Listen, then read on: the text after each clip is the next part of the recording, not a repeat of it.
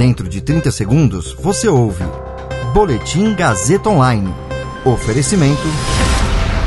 Se você tem muito o que dizer e quer escolher uma profissão para dar voz às suas ideias, a Faculdade Casper Libero é o seu lugar. Jornalismo, publicidade e propaganda, relações públicas, rádio, TV e internet. Todas as possibilidades abertas. Acesse casperlibero.edu.br e conheça as infinitas rotas que o mundo da comunicação oferece. Comunicação é mais do que uma escolha, é um modo de existir. Agora você fica bem informado e atualizado. Está no ar o Boletim Gazeta Online. Marco Aurélio rejeita recurso do governo contra a ordem para a realização do censo.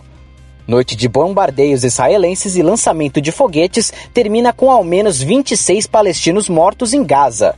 Você ouve mais um Boletim Gazeta Online agora, comigo, Caio Melo.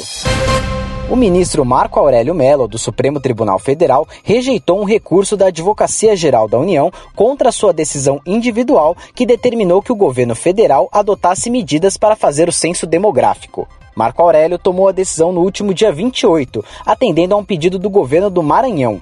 A AGU recorreu da determinação no dia 6 de maio. Por lei, o censo demográfico deve ser feito a cada 10 anos. O último ocorreu em 2010, mas no ano passado o governo adiou a pesquisa em razão da pandemia. Já neste ano, a pesquisa seria adiada pela falta de recursos no orçamento. No recurso apresentado ao STF, a AGU pediu ao tribunal que rejeitasse a ação do governo do Maranhão ou permitisse a realização do censo em 2022. O ministro considerou o recurso do governo prejudicado, pois os ministros começaram a julgar no plenário virtual da corte se mantém ou não a decisão que determinou a realização da pesquisa. Esse julgamento foi iniciado na última sexta-feira e será concluído no dia 14 de maio. Apenas Marco Aurélio já votou e defendeu manter a realização do censo. Ao menos 26 palestinos, incluindo nove crianças, morreram durante a madrugada em bombardeios de Israel em Gaza, em resposta aos foguetes lançados por organizações armadas palestinas.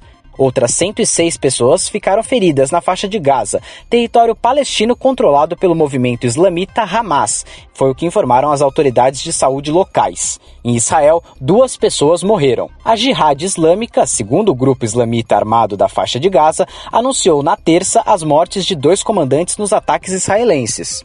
As mortes são consequência de uma onda de violência em Jerusalém Oriental. Hoje, militantes palestinos voltaram a disparar foguetes do enclave palestino em direção a Israel. Esse boletim contou com suporte técnico de Agnoel Santiago, supervisão técnica de Roberto Vilela, coordenação Renato Tavares, direção da Faculdade Casper Liber e Gazeta Online, Wellington Andrade. Você ouviu Boletim Gazeta Online. Para saber mais, acesse radiogazetaonline.com.br.